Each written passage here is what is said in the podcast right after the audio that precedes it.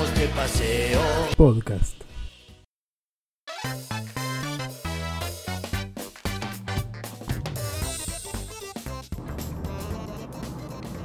Hola, hola, ¿qué tal? Bienvenidos una vez más a un nuevo programa de PPP, vamos de paseo podcast, en esta nueva misión número, número, no, número 13 no, porque la número 13 fue la de, la de la Nintendo Direct, encima justo hoy es viernes 13 de septiembre, el día de la mala suerte, pero no, no, es el 13, es el episodio número 14, este, mi nombre es Santi Rudd y soy, voy a ser su host durante este pequeño viaje que estoy haciendo desde la oficina siendo las, las 7 menos 10 de la tarde, un día tranquilo, la verdad. Este, ya pasamos la, la etapa de la Direct de Nintendo, está la TGS, algunas novedades interesantes por allí. Vamos a comentar, voy a, comentar igual sobre una, novedad que, sur- que anunció Nintendo el otro día, de un nuevo accesorio que se las trae, siempre Nintendo tratando de, de ofrecer productos que, que abarquen a ese público casual que, que han supido conquistar durante la era de la, de la Wii y que luego obviamente se fue cuando los smartphones empezaron a ocupar más ese espacio. Quisieron tal vez recapturarlo un poco con, con el Nintendo Labo, pero en el Nintendo Labo está apuntado a otro público distinto y me parece que, que esta- este nuevo periférico que después hablaremos eh, tiene, tiene esa idea de fondo que, que, bueno, tal vez la logren capitalizar ya que, como siempre dicen, es el Blue Ocean, ¿no? Es ese océano de usuarios que no están este, involucrados directamente con el gaming y que es gente que tal vez tiene un ingreso disponible para, para, para gastar en, en las cosas que Nintendo ofrezca y, siempre obviamente una nueva, una nueva fuente de ingreso a la compañía le va a venir este, espectacular.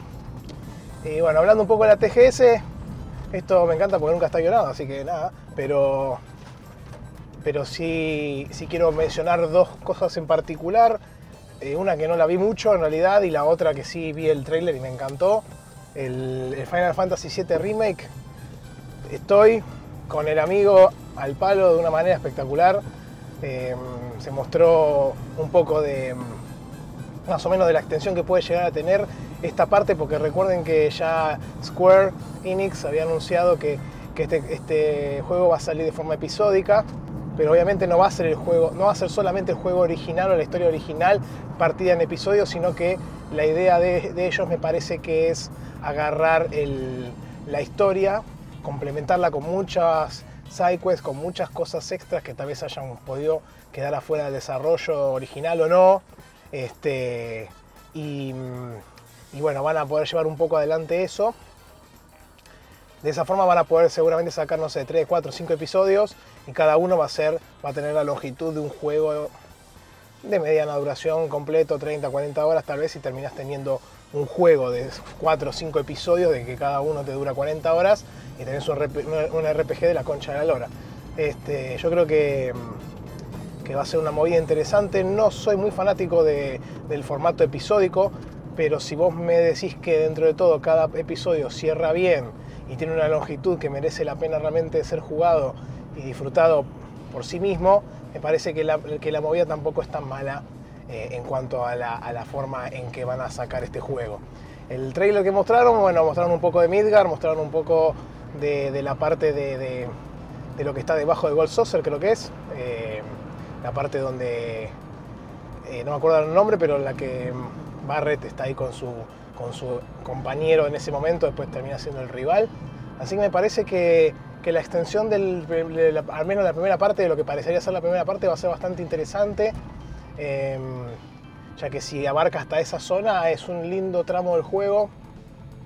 Mostraron al presidente de Shinra, mostraron, bueno, obviamente la torre de Shinra, eh, la misión esa en donde tenemos que ir este, subiendo para poder de- eh, destruir la, la parte de Midgar esa donde están...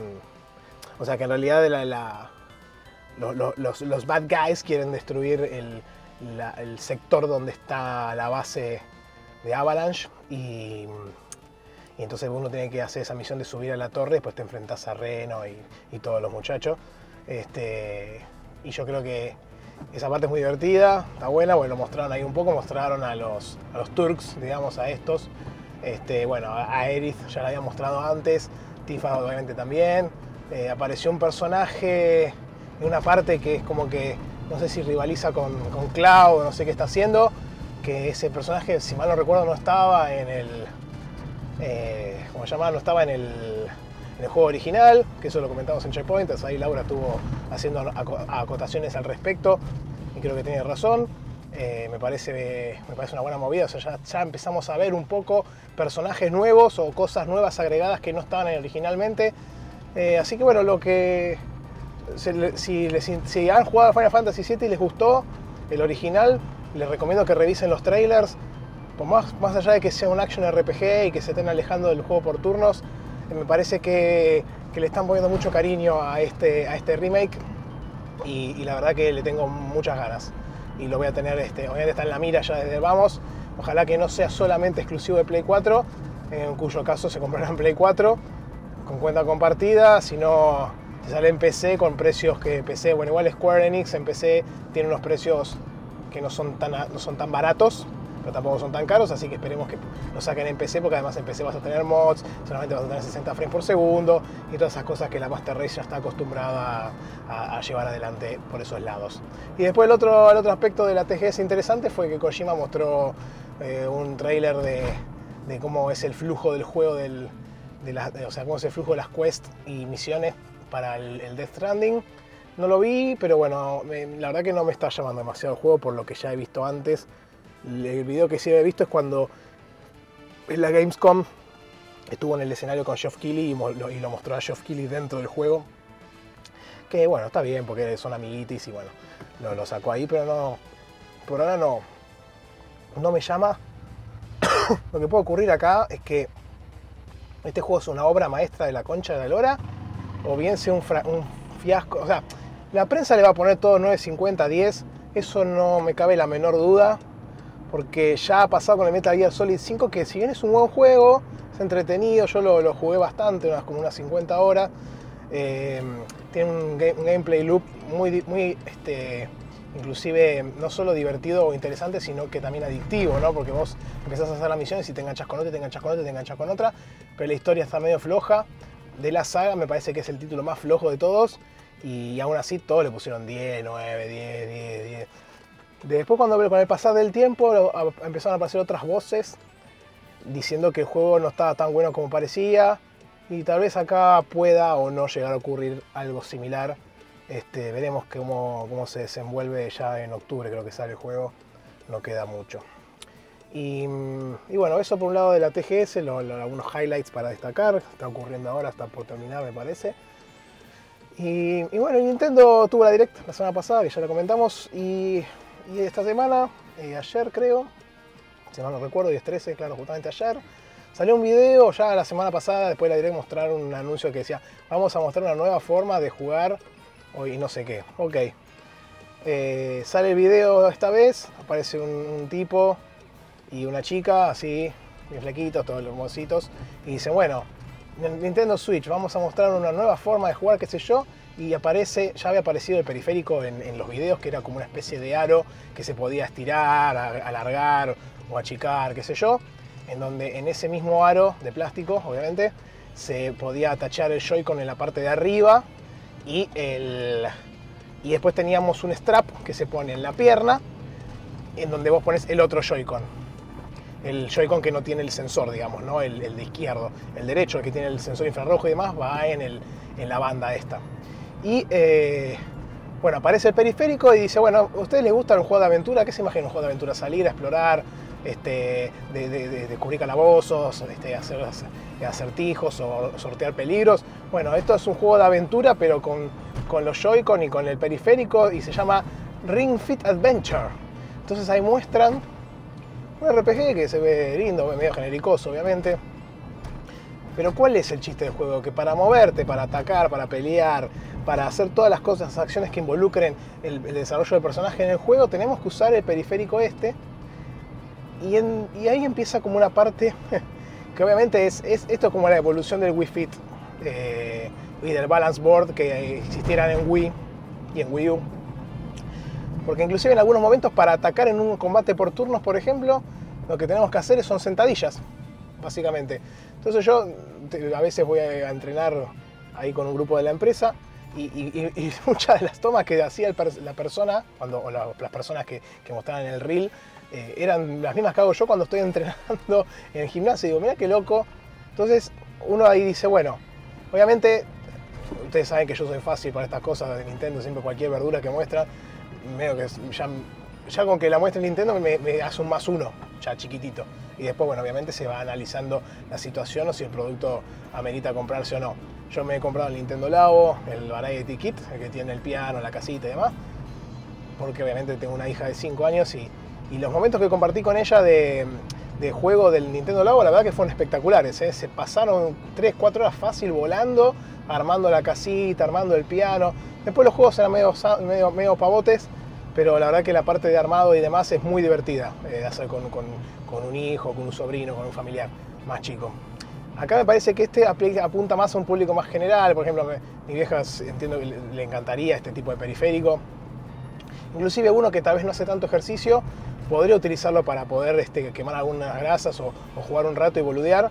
Eh, esa es la parte que me llamó la atención realmente del, periférico este nuevo. Y la verdad que no, que es interesante. Yo creo que, que, que, obviamente los tipos saben lo que están haciendo y no, y no sacaron un Nintendo Labo medio loco, sino que se mandaron ya para hacer un periférico hecho y derecho. Obviamente tienen en, mente, siguen con la misma idea de volver a capturar ese público casual que perdieron ya en el pasado y que quieren volver a retomar para poder tener los ingresos que vienen por ahí.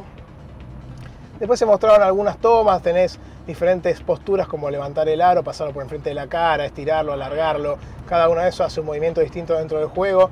Después con el strap, tú tenés que hacer como una caminata en el lugar. O sea que en realidad te, dan el, periférico este te da una experiencia que se asemejaría un poco a lo que es una experiencia VR, pero obviamente sin la imagen y sin el casco, mucho más sencillo y mucho más barato.